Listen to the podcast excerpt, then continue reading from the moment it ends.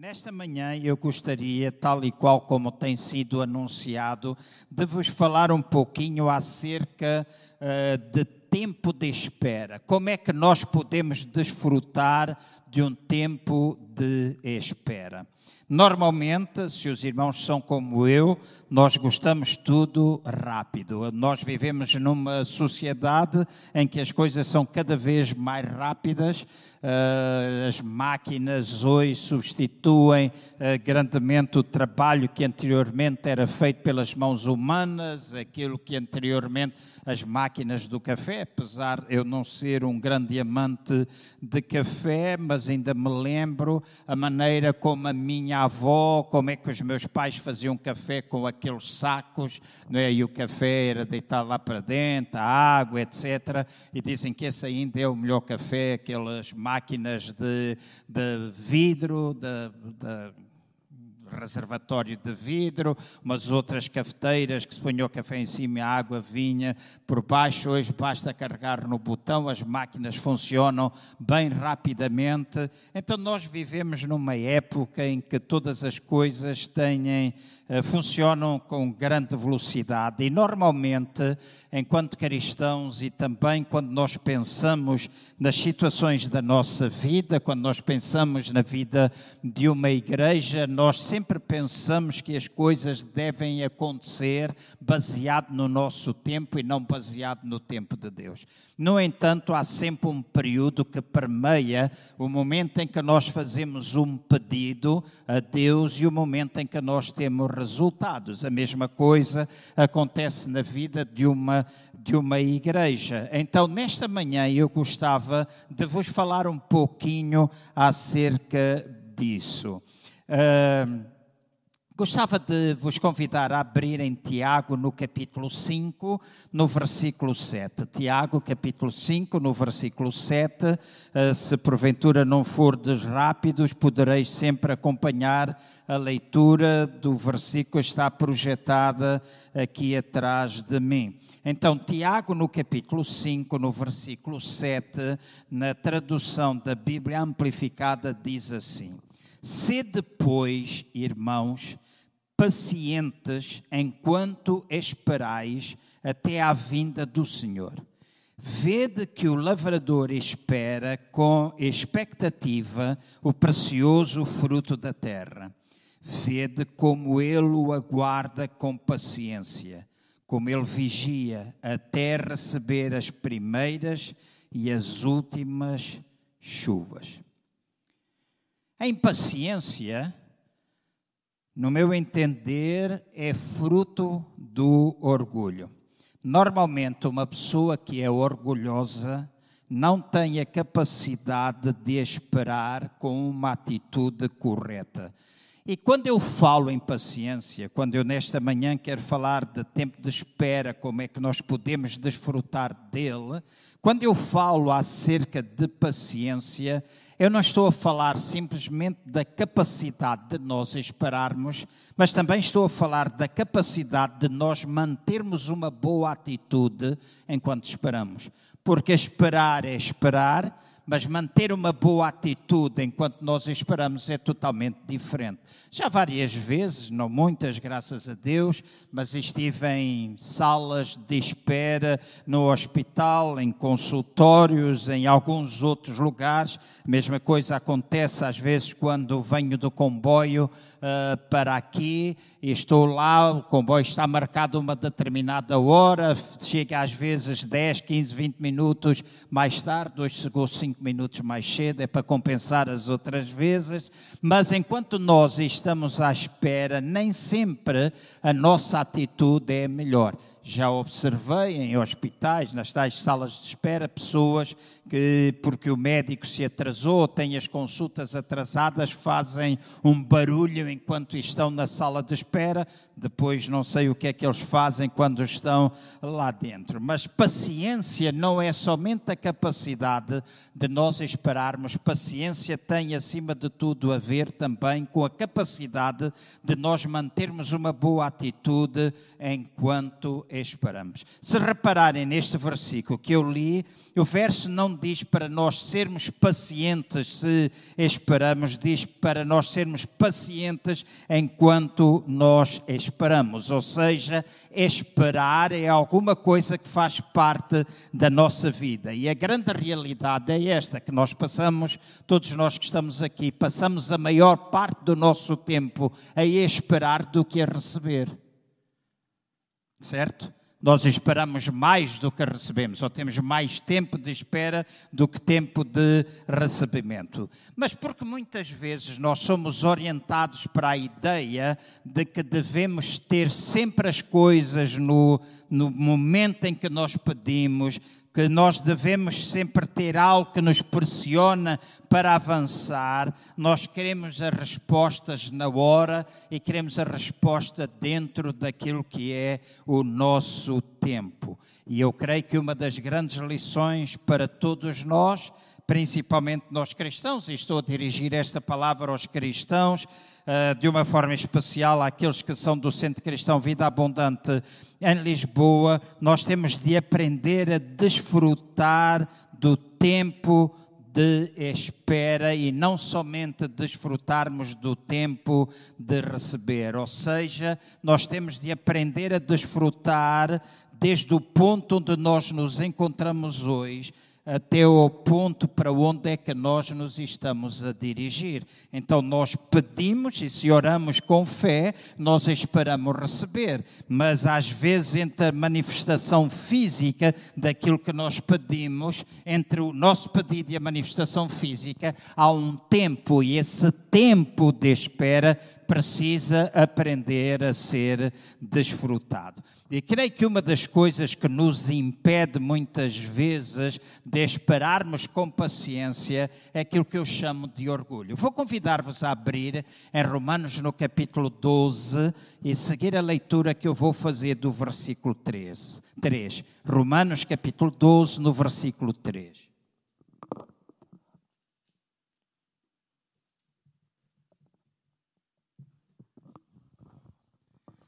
Romanos 12, 3 diz assim: Pois pela graça, favor e merecido de Deus que me é dada, admoesto a cada um dentre vós que não se julgue e considere mais do que lhe convém, que não tenha uma opinião exagerada da sua própria importância, mas que avalie a sua capacidade com um julgamento sensato, conforme a medida de fé que Deus repartiu a cada um. Então, é impossível nós gozarmos da espera se nós não soubermos esperar com paciência.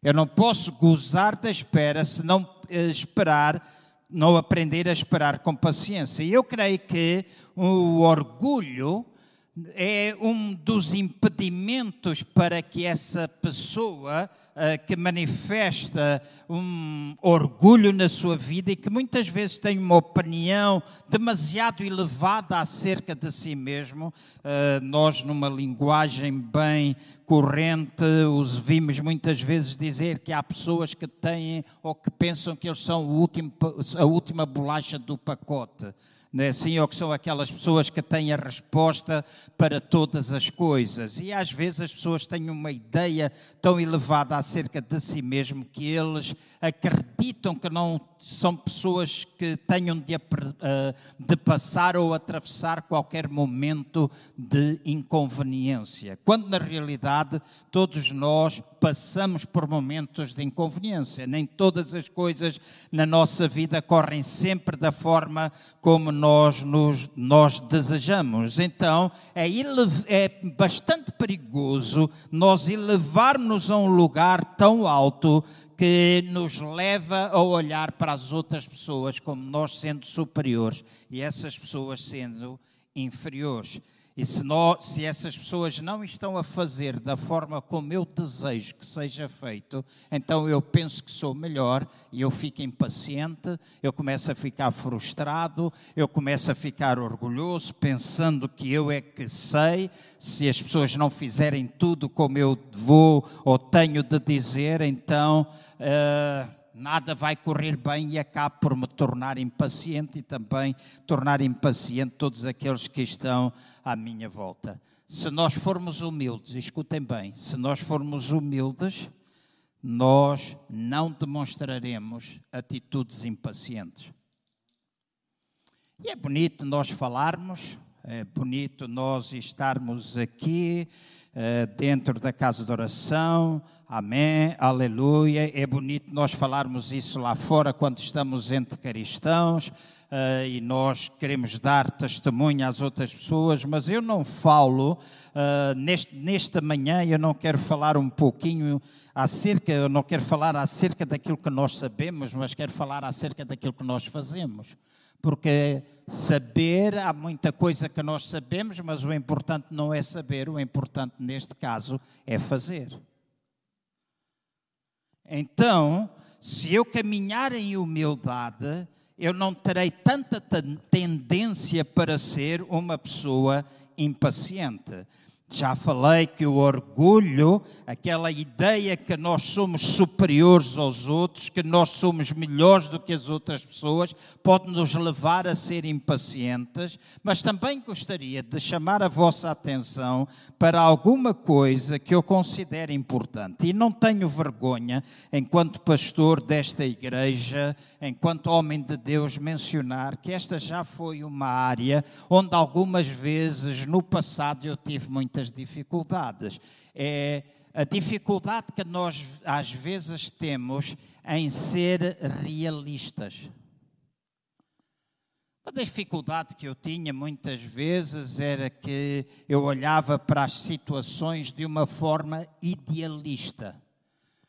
Mas não sei se foi a idade, se é a experiência ou as duas coisas juntas, porque às vezes nós, eu costumo dizer, nós aprendemos na sala de aulas ou nós aprendemos quando batemos no nariz do chão. É bom quando nós aprendemos na sala de aulas porque ouvimos o professor, no caso a palavra e o Espírito Santo, nos ensina e nós vamos praticar aquilo que está escrito. Mas há outras alturas que é quando nós batemos com o nariz no chão que nós acabamos por, por, por eh, por uh, aprender.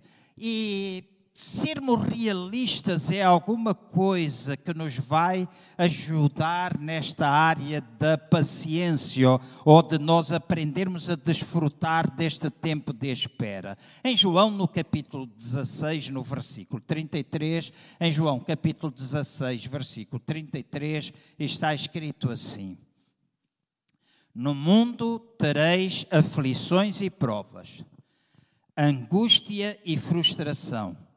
Mas tende bom ânimo, tende coragem, sede confiantes, seguros, destemidos, pois eu venci o mundo, eu o, o privei do poder de eu o privei de poder para vos prejudicar e o conquistei por vós.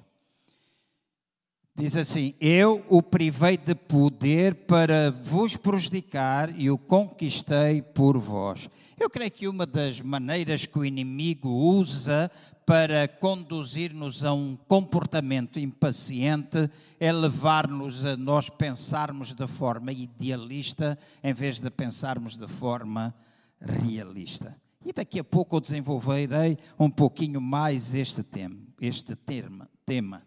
Mas se na nossa cabeça tivermos a ideia de que tudo aquilo que nos diz respeito a nós, às nossas circunstâncias, aos nossos relacionamentos, aquilo que nós fazemos deve ser perfeito, sem qualquer inconveniência, sem qualquer impedimento, sem nós termos de lidar com pessoas desagradáveis, nós estaremos a montar uma queda para nós mesmos, ou seja, nós estamos a montar uma estrutura que nos levará a fracassar. Esse não é o desejo de Deus para mim nem é o desejo de Deus para vocês, mas muitas vezes o inimigo utiliza-se desta, deste idealismo para que nós possamos cair, para que nós possamos ficar frustrados. E uma das coisas que às vezes me uh, entristece enquanto homem de Deus, enquanto cristão, é olhar para a quantidade de cristãos hoje que vivem com os seus corações cheios de descontentamentos, cheios de desapego, cheios de impaciência, gente que está sempre a reclamar, gente que está sempre a refilar, e eu creio que este não é um sinal da presença da vida de Deus nas suas vidas, é o sinal de uma impaciência causada pelo inimigo das nossas almas que nos leva a olhar para as coisas de forma idealista e não de uma forma realista. E quando eu estou a dizer de uma forma realista, eu não estou a dizer que se a circunstâncias não forem boas, nós não devamos trabalhar nessas circunstâncias. Se houver problemas que nós não tenhamos de solucionar esses problemas, sim, nós temos, mas não podemos estar simplesmente a viver no mundo da lua sem termos os nossos pés no chão, porque se assim o fizermos, nós não estaremos a desfrutar do tempo da espera. Não estou a sugerir com isto que nós devemos ser negativos, pois eu creio firmemente nos pensamentos positivos que nós devemos ter na nossa vida, atitudes positivas que nós devemos ter na nossa vida. Mas deixem-me dizer, nem sempre as coisas correm como queremos. Nem sempre o carro fica bem lavado. E nós homens gostamos, na sua maioria, e esta coisa de dizer nós homens gostamos disto, nós homens gostamos daquilo, é sempre um bocado uh, relativo. Né? Ontem estava a ver um programa e Ana disse-me, estava-me a dizer, já viste, isto é característica dos homens, isto é característica das mulheres. Uh, e eu pensei, então, algumas vezes eu sou mulher. Né? Porque quem for à minha casa, sou eu que arrumo o meu guarda-roupa. Vocês vão sempre ver as meias castanhas juntas, as meias cinzentas juntas, as meias pretas juntas, as meias azuis juntas, as cuecas claras, está tudo, está ali dividido, as camisas todas ordenadas pelas cores, tudo posto, os casacos, os fatos, etc., as gravatas todas penduradas em cabides, e se isto é coisa de mulher, então nessa área eu sou uma mulher. Ou tenho uma parte de mulher. Gosto das minhas coisas arrumadas. Eu gosto de fazer a minha mala de viagem, porque eu, quando arrumo, a mala vai bem arrumada, cabe mais do que aquilo que muitas vezes cabe quando uma mulher arruma. Ah, algumas, algumas mulheres, não é? E às vezes é dito que ah, as mulheres, ah, os carros andam sempre sujos. É verdade que os carros andam quase sempre sujos, mas também há homens que andam sempre com o carro e lá atrás no vidro está escrito lava-me porco. É? Então o carro nem sempre fica limpo, a sala de culto nem sempre está convenientemente arrumada, a comida nem sempre fica como nós desejamos, o trabalho nem sempre é feito como é esperado ou suposto ser feito, e eu com isto não estou a dizer que nós não devamos dar o nosso máximo. Estou a dizer que nem todas as coisas na nossa vida são perfeitas, mas apesar das imperfeições, uma das coisas que eu e vocês precisamos aprender é saber esperar e desfrutar do tempo de espera desfrutarmos desse tempo de espera. Eu nunca faço planos para fracasso, sempre faço planos para vitória. Eu creio que Jesus disse que neste mundo nós teríamos aflições, que nós teríamos provas, que nós teríamos angústias, que nós teríamos frustrações, mas que nós deveríamos ter bom ânimo porque Ele venceu e com Ele nós também podemos vencer. O que significa que no meio das diferentes circunstâncias que nós passamos, nós podemos alcançar vitória. Há coisas que nós olhamos, eu sou homem e gosto de uma casa bem arrumada. Amém? Eu gosto. Durante este tempo de Covid, eu fiquei um excelente dono da casa.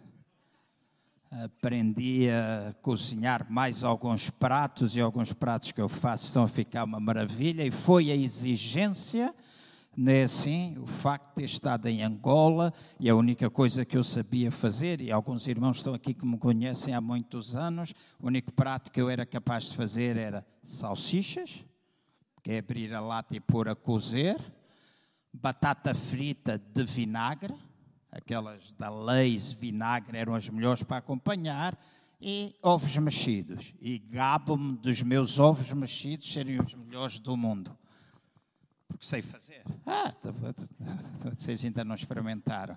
E tem muita receita de ovos, faço ovos de muitas, muitas maneiras e ficam sempre soltos, etc, etc. Era a única coisa que eu sabia fazer e tive de aprender à minha custa o que era cozinhar. Não sabia cozer batatas, não sabia cozer bacalhau, não sabia cozer. Quer dizer, eu sabia que a gente punha a batata na água quente, etc., mas não sabia o que é que a gente fazia para além disso. O sal, não sabia fazer arroz, não sabia. Depois aprendi que com azeite, alho e cebola a gente faz tudo é a base de tudo. Então comecei a fazer camarão, porque lá em Angola havia, era mais barato comprar um quilo de lagosta do que comprar um quilo de carne picada quilo de carne picada era 27 euros, um quilo de lagosta era 8 euros. Entre a carne picada e a lagosta, eu prefiro sempre a lagosta. Assim, então aprendi a fazer lagosta à moda do Algarve, coisas à moda do Algarve, tudo inventado na hora. Ainda hoje invento alguns pratos. Eu gosto, há coisas que eu gosto. Não planeio fracasso, sei que às vezes as coisas não correm como eu desejo, mas no meio dos azares que a gente às vezes tem, e quando eu ponho azares, coloco entre aspas alguma coisa que eu tenho a certeza que eu e vocês precisamos aprender, é que nada dessas coisas nos podem prejudicar nem tampouco prejudicar aquilo que é alguma coisa que a Bíblia diz ser o fruto do Espírito, porque a paciência é um fruto do Espírito.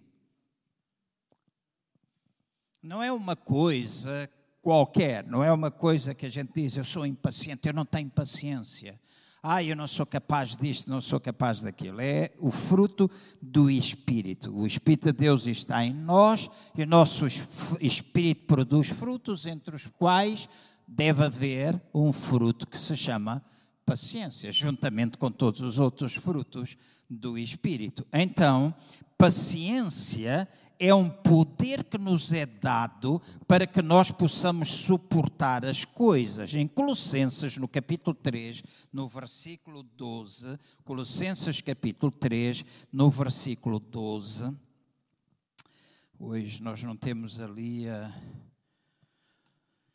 televisão a funcionar e não me quero perder. Em Colossenses capítulo 3, no versículo 12, diz assim: Portanto, revestivos com, como eleitos de Deus, representantes escolhidos pelo seu próprio dedo, que são puros e santos e bem amados pelo próprio Deus, revestindo-se de um comportamento marcado por compaixão e misericórdia, bondade e uma opinião humilde sobre si próprios, mansidão e paciência, a qual é incansável e longânima e tem o poder de suportar tudo o que vem com bom humor. Então, este versículo está a lembrar a mim e a vocês de que este tipo, este é o tipo de comportamento que nós todos devemos eh, manifestar ou demonstrar em todas as circunstâncias pelas quais ou situações que nós enfrentamos. Então, eu repito, a paciência não é a capacidade de nós esperarmos, a paciência é a capacidade de nós mantermos uma boa atitude enquanto nós esperamos. E quando esperamos, quando paciência é essencialmente produzida, de acordo com aquilo que está escrito na palavra de Deus, pelas aflições, pelos problemas, pelas tribulações, pelas tentações. É através destas coisas que a nossa paciência é produzida e vai aumentando. Nós não gostamos, nós não gostamos de problemas. Muita gente diz, ainda no outro dia estava ao pé de alguém, ou Ana tinha posto uma publicação no Facebook e um amigo comum escreveu lá a dizer: Estás a pedir paciência, estás a pedir tribulações porque a paciência é produzida pelas, pelas aflições. Tiago, capítulo 1, versículo 2 a 4, diz-nos assim: Tiago, capítulo 1, versículo 2 a 4 diz: Considerem um grande gozo, meus irmãos, sempre que estiverem envolvidos ou encontrarem aflições de qualquer espécie ou passarem por provações tenham a certeza e entendam que a aflição e prova da vossa fé produz perseverança, firmeza e paciência. Mas deixem a perseverança, firmeza e paciência desenvolverem-se completamente e fazerem uma obra minuciosa para que possais ser pessoas maduras e totalmente desenvolvidas, sem defeitos, não tendo falta de coisa alguma. Então, a paciência é um fruto do Espírito e é depositada dentro do Espírito de todas aquelas pessoas que nascem de novo. E então é esta demonstração ou manifestação de paciência que nos deve caracterizar, povo de Deus, que vai transformar-se em alguma coisa importante para o Senhor, mas também importante para as pessoas que estão à nossa volta. É através disto, escutem bem o que eu vou dizer agora. Se não me escutaram alguma coisa antes, escutem isto. É através da paciência que nós muitas vezes demonstramos o caráter que nós temos.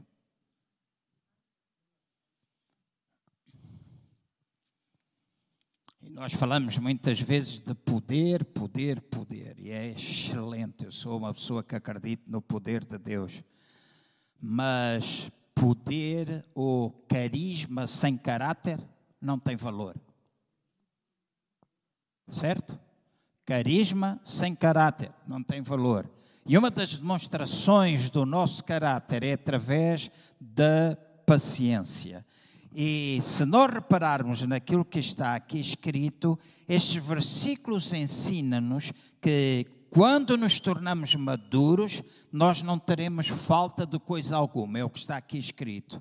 Que o diabo não consegue controlar uma pessoa que é um homem, homem, mulher, homem, mulher, homem, ser humano, que é paciente e que as várias tribulações ou provações elas produzem paciência na nossa vida. Então, às vezes, as várias tentações, provações, tribulações, problemas que nós enfrentamos antes de produzirem paciência em nós, produzem muitas outras coisas que nós uh, não gostamos de ver, como ira, murmuração, contenda, divisão, maus pensamentos, orgulho, rebelião, autopiedade e muitas outras coisas. Isto às vezes nós vamos vendo e não vemos isto simplesmente dentro de um círculo uh, cristão, igreja, vemos isto às vezes também nos nossos locais de trabalho, onde existe falta de paciência. Estas coisas começam logo a surgir e é importante para mim e para vocês que quando nós detectamos estas coisas, nós devemos pensar que o desejo de Deus é que Deus utiliza isso para a produção da paciência na minha vida e para me levar a um estado de maior maturidade. E se nós formos maduros, então nós não vamos entrar por estes caminhos. Está um bocado silencioso. Mas esta é a palavra do Senhor, é o que está escrito.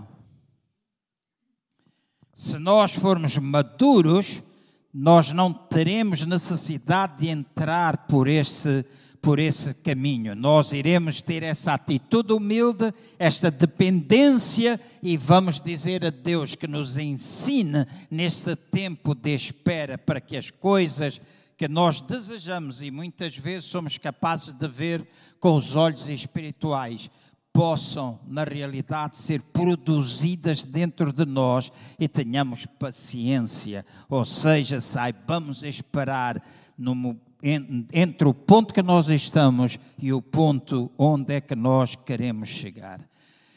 Se nós olharmos novamente para o povo de Israel, eu disse que algumas destas mensagens iria tirar o povo de Israel como exemplo da nossa vida durante a sua para a nossa vida durante a sua caminhada no deserto. Se vocês se lembrarem em Números capítulo 21, no verso 4, Números capítulo 21, no versículo 4, está escrito assim.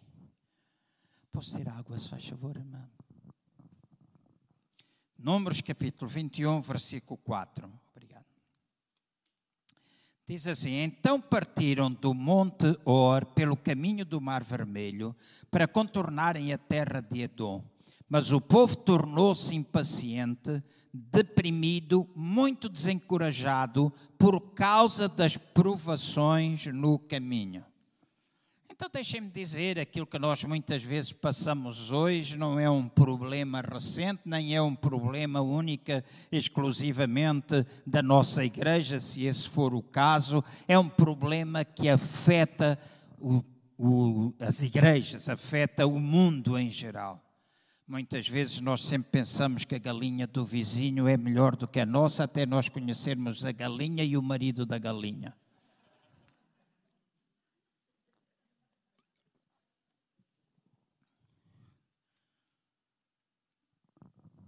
Se te lembrares, uma atitude impaciente foi uma das mentalidades de deserto que os israelitas desenvolveram enquanto vaguearam por ele durante 40 anos. Eles, como poderiam estar prontos para entrar na terra prometida, expulsar os seus, eh, eh, os seus ocupantes, possuírem a terra se não conseguissem permanecer pacientes e firmes durante as inconveniências que eles foram atravessando. E eu quero encorajar-vos nesta manhã, igreja, que nós todos precisamos realmente cooperar com o Espírito Santo à medida que ele desenvolve o fruto da paciência na nossa vida. Quanto mais resistirmos a esse fruto, à manifestação desse fruto, mais difícil ou mais lento será o processo. Nós aprendemos a responder com paciência em todo tipo de provações e ver-nos-emos a viver uma qualidade de vida que não se suporta apenas, mas é gozada ao máximo. E este é o desejo de Deus para mim e para vocês. Não é só que nós tenhamos a capacidade de suportar as coisas, mas é para que nós possamos desfrutar das coisas.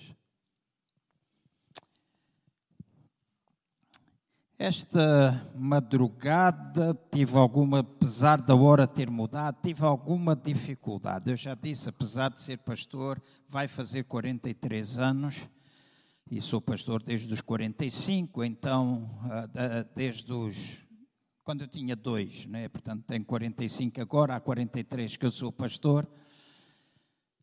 Durante estes anos todos, há algumas coisas que a vida nos vai ensinando, algumas lições que nós vamos tendo. E minha vida sempre foi dominada, desde bem pequeno, por aquilo que eu chamo de excelência. Eu, se posso ter bom, eu não quero o sofrível. Certo?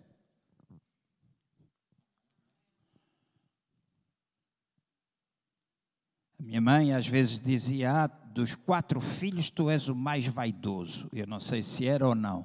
Mas ela dizia: Tu és o mais vaidoso. Eu dizia: Mãe, porquê? Que eu lembro-me, tinha oito, nove, dez anos. E a minha mãe dizia: Porque a gente às vezes compra roupa para os teus irmãos e tu dizes que não queres. Mas disse que é para a gente juntar dinheiro para comprar uma coisa boa. E quando eu ia para coisa, eu sempre olhava para se eu estava bem vestida, etc, etc. E alguns podem ficar chateados com isso, não me importa, eu sou assim mesmo. Prefiro não comprar e quando comprar, comprar bom e durar. Tem algumas camisas há 15 anos, 16 anos, 17 anos. Mas não compro camisas todos os anos, como muitas outras pessoas fazem, não é? Isso é irrelevante. A única coisa que eu quero chamar a atenção é a excelência deve marcar a nossa vida. Desde o tempo que eu comecei a servir a Deus, que a excelência marca a minha vida. Passei por vários ministérios na vida da igreja onde eu cresci. Antigamente não se chamava equipa de acolhimento ou assistente, chamavam-se porteiros, então eu fui porteiro. Depois eu fui professor das crianças dos três anos, depois subi para a classe a seguir. Com 17 anos eu era o pastor dos jovens da minha igreja. Eram jovens, mas era o pastor dos jovens da igreja. Com 16 anos eu fazia parte do presbitério da igreja fazia parte da liderança da igreja com 16 anos, com 17 anos tinha uma chamada para servir a Deus e sempre pensei que naquilo que a gente vai fazer, a gente deve fazer com excelência.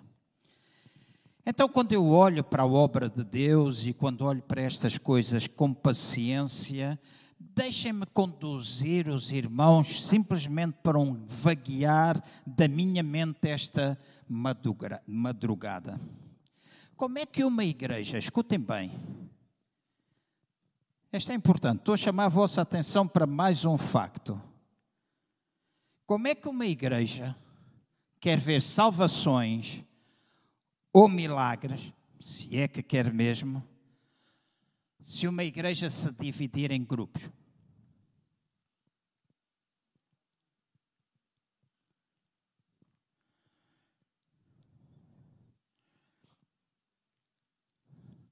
Como é que uma igreja quer ser exemplo lá fora, lá fora, se quando a gente entrar, deixem-me dar assim exemplos, e vou dar alguns exemplos pessoais, porque essa coisa da gente falar dos outros, eu sei que alguns dizem, ah, não temos falado de nós mesmos. Sim, mas nestas coisas eu vou falar de mim mesmo. Já muitas vezes, quando entrei na igreja, principalmente em Alvalade, aqui não, mas em Alvalade aconteceu muitas vezes, quando eu entrava de manhã na igreja, ia para o meu gabinete no fundo do corredor, encontrei papéis no chão, encontrava chão molhado, encontrava algumas coisas. E a gente tinha uma irmã a quem a gente pagava, houve uma altura que até tivemos duas, a quem nós pagávamos para fazer aquele trabalho. Às vezes, antes de eu chegar, já tinham chegado 5, 6, 7, 8, 9, 10 pessoas e ninguém, toda a gente passava e ninguém pagava no papel, nem ninguém limpava a água. E muitas vezes eu baixava, ia buscar a vassoura e a pá, apanhava os papéis, pegava na esfregona e limpava o chão. E normalmente, quando as pessoas me viam a fazer isso, de repente eu estava rodeado de três ou quatro a dizer: O pastor não precisa fazer. E eu disse: Eu não precisaria fazer se quando vocês chegaram vocês o tivessem feito. Ah, mas a gente tem uma irmã que paga para fazer a limpeza.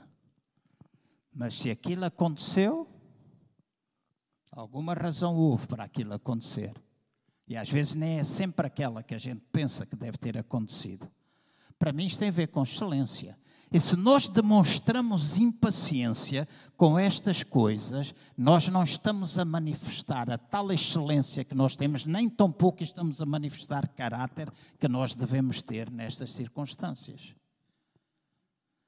Mas como é que nós queremos ser influência? Como é que nós queremos marcar a diferença na vida das outras pessoas? Como é que alguém pode entrar? Eu não estou a falar da nossa, estou a vaguear pelo mundo das igrejas. Como é que entrar numa igreja e ver tudo sujo pode glorificar o nome do Senhor? Como é que eu posso chegar aqui acima e dizer aos irmãos, meus irmãos, uh, esta é a palavra do Senhor e eu não tive a não ser quatro ou cinco minutos para me preparar para vos trazer a palavra de Deus. Então, eu oro, e a minha mulher sabe disso, eu oro passo tempo para pagarem Bíblias que para fazer comparação eu tenho de procurar, tenho de ter tempo, tenho de investir entre 10 a 20 horas, às vezes, para preparar uma mensagem. Vocês dizem, epá, é preciso tanto tempo para vos dar aquilo que você nos dá, é que muitos de vocês gostam de saber muita coisa, mas não gostam que ninguém vos pise os caulos. Porque quando a mensagem é de autoajuda, isto é muito bom para mim, grande bênção, mas quando é de correção é sempre para os outros, é sempre para aquele que não está cá, ou ainda bem que ele está cá para ouvir estas coisas. E quem me conhece sabe que eu não sou Estudei teologia, sim, estudei teologia. Mas sou muito prática da minha vida, porque a teologia não me leva a lado nenhum se não for trazida para a prática. Então, é como é que a gente pode desejar coisas grandes se nós não formos capazes de ultrapassar estas coisas pequenas? Como é que nós podemos crer, ou numa igreja se pode crer, que haja coisas sobrenaturais a acontecer, e sobrenatural não tem de ser sempre espetacular.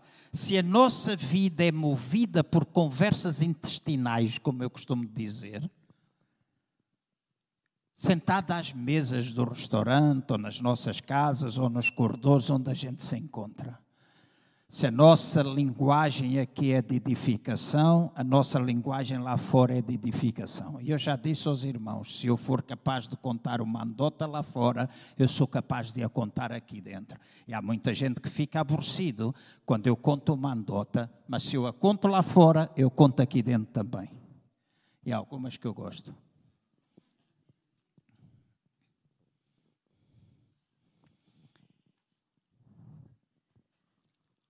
Então, nós temos de pensar que se nós queremos alcançar alguma coisa, se nós hoje estamos aqui, se onde nós estamos nem todas as coisas são perfeitas, mas nós queremos ir para aqui, nós queremos chegar a este lugar, que é o lugar desejado de Deus, aquilo que nós somos capazes de almejar dentro de nós, aquilo que nós somos capazes de ver dentro de nós, mas hoje eu estou aqui, eu estou a dar passos, por mais vagarosos que eles possam ser, mas enquanto eu estou a dar estes passos, eu tenho de saber esperar e desenvolver a atitude que é correta.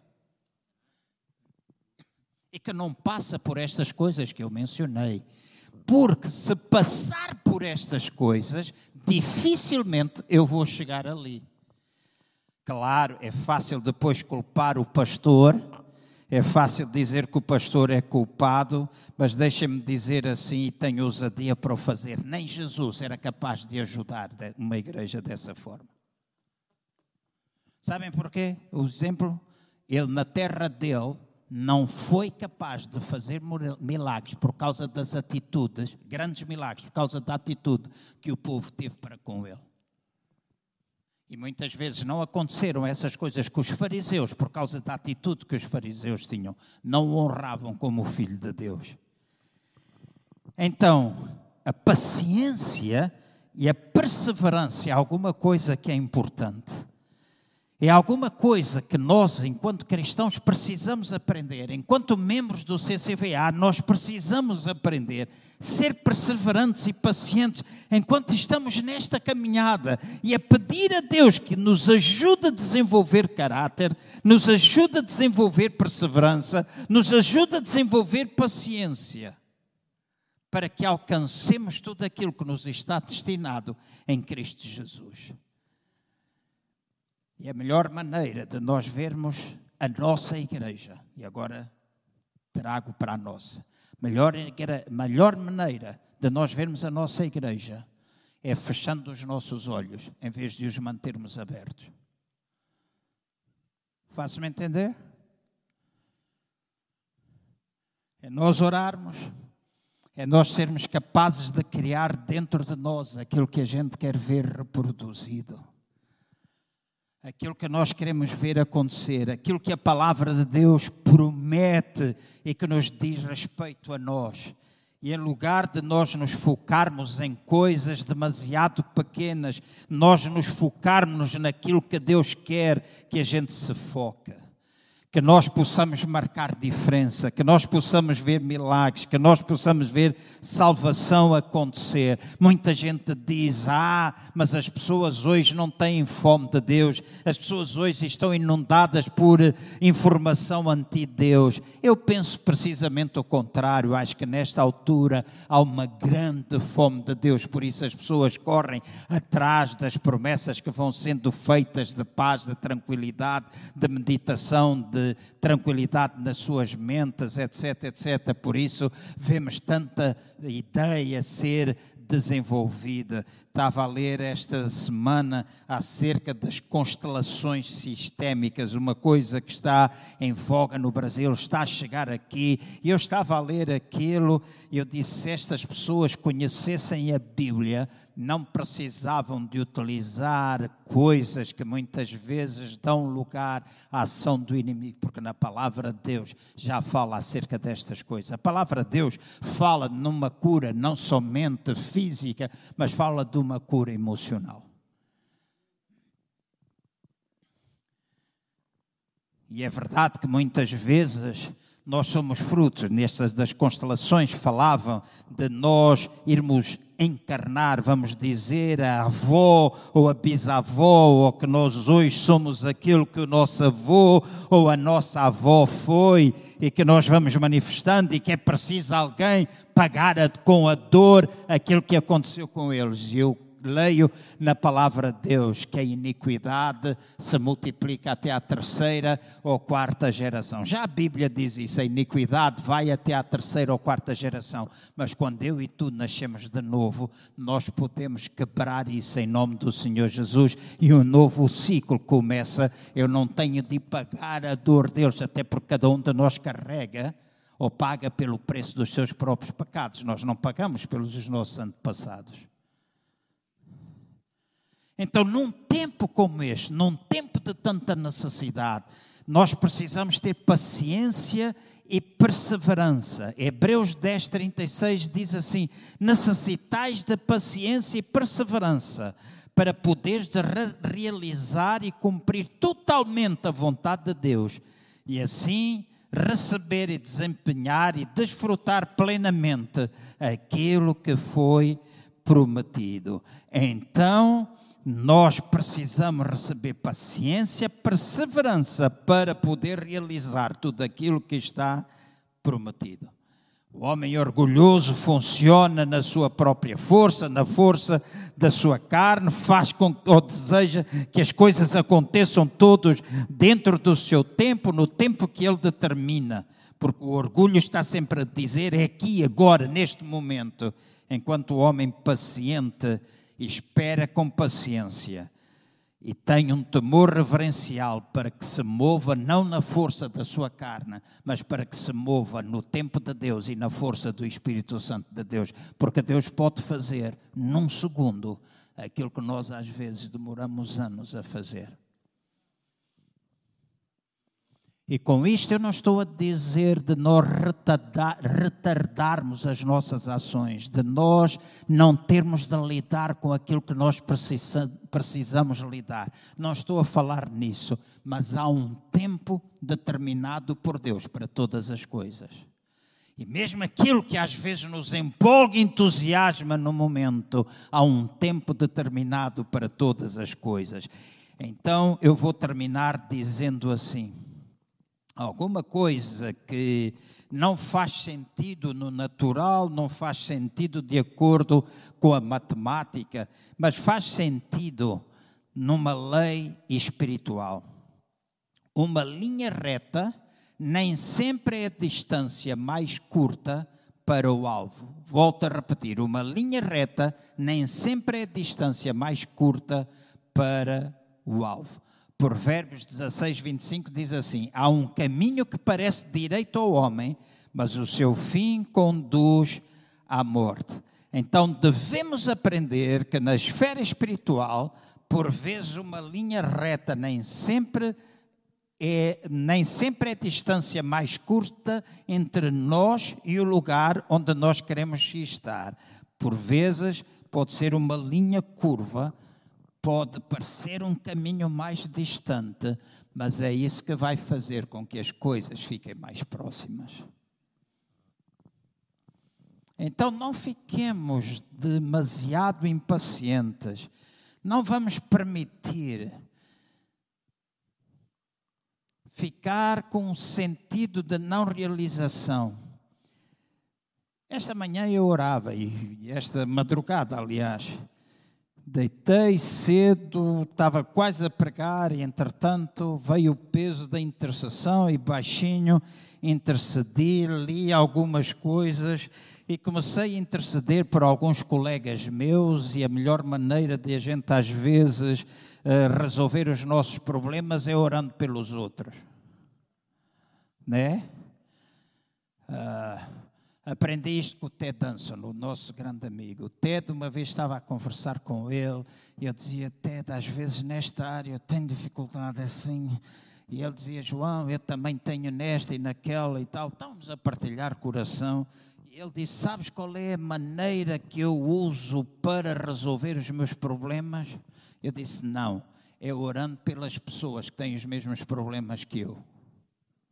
Quando eu oro pelas pessoas que têm os mesmos problemas que eu, muitas vezes eu encontro resposta, porque Deus ouve a minha oração para eles e para mim. Então, esta manhã eu orei por cristãos, orei por pastores que muitas vezes estão debaixo de alguma infelicidade, uma falta de sentido de realização, insatisfação, frustrados, porque algumas coisas não estão a acontecer e não estão a esperar pacientemente no Senhor para que Deus faça acontecer as coisas no seu devido tempo. E esta manhã o Espírito de Deus me lembrou alguma coisa que há muitos anos atrás ele me lembrou e me falou, ainda estávamos em Moscavida. E de tempos a tempos acontece, de vez em quando tem de haver uma peneirada. Para que aquilo que é abalável desapareça para que o inabalável possa permanecer. E a gente não gosta. Mas o peneirar, Deus utiliza peneira. Deus quer chamar a minha e a vossa atenção para aquilo que eu chamo de um verdadeiro arrependimento, de um verdadeiro perdão e de uma verdadeira humildade. Porque se nós queremos nós não resolvemos simplesmente porque nós falamos ou fazemos reuniões ou porque nós marcamos isto ou marcamos aquilo. Não tem a ver com a nossa agenda de atividades, tem a ver com nós seguirmos os princípios. Arrependimento, perdão é uma linguagem para os dias de hoje e para a Igreja do Senhor Jesus. Demonstração e desenvolvimento de caráter. E nós precisamos, às vezes, arrepender. E o arrependimento, muitas vezes, pode ser coletivo, mas também pode ser individual.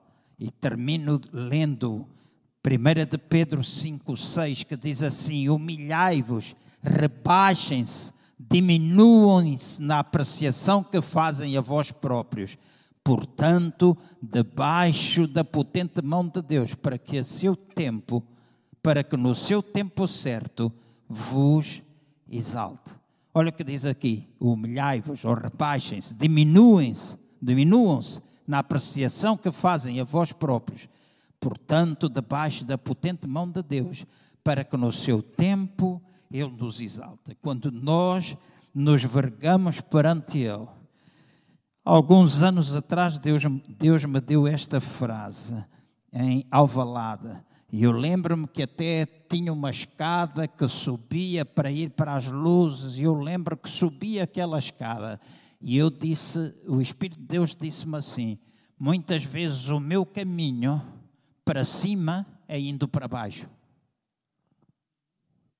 Às vezes o caminho de Deus para cima é nós irmos para baixo. É nós humilharmos, é nós arrependermos, é nós reconhecermos os nossos erros É nós, em vez de passarmos tanto tempo a fazer aquilo que nós não devemos fazer, é nós estarmos perante Ele, agarrarmos-nos à palavra, meditarmos na palavra do Senhor, morrermos para o nosso ego, nós nos humilharmos para que Ele de facto se possa exaltar. E quando isto acontece, o fruto do Espírito, chamado paciência, e todos os outros frutos do Espírito, o amor, a longanimidade, a fé, está presente e as nossas relações uns com os outros são relações saudáveis, comprometidas com o avanço do reino de Deus. E nós criamos um espírito ou uma atmosfera de uma igreja de aceitação, de inclusão e deixem-me dizer isto, outra frase: incluir não é simplesmente eu ser forçado a adaptar-me. Incluir-me é ser aceite da forma como eu sou. Porque quando eu falo de inclusão, eu falo não é que quem vem tem de se adaptar porque se não se adapta, não está incluído. Mas quem vem tem de ser aceita tal e qual como ele é e ser incluído na forma de funcionar, na forma de ser e na forma de estar. E acredito firmemente que este é o processo de Deus na nossa vida. Vai fazer dia 3 de novembro, três anos o João Cardoso já queria ter visto muita coisa, ainda não viu. Mas eu sei que estou aqui, outra vez a dizer assim, como um profeta de Deus, neste momento, a funcionar como um profeta de Deus para alertar esta igreja do caminho que nós devemos percorrer para que Deus restaure tudo aquilo que nos pertence. E não depende dele, não depende de mim, depende de nós. Depende de nós todos. Há alguma coisa que nós temos de fazer de transformação, alguma coisa que nós temos de mudar dentro de nós para que coisas possam voltar a acontecer, o plano e propósito de Deus possa voltar a acontecer, porque o nosso lugar não é tomado por ninguém, ninguém vai fazer aquilo que nós temos de fazer, mas Deus quer restaurar. E para tal há não é simplesmente a gente ouvir e entra a 100 e sai a mil.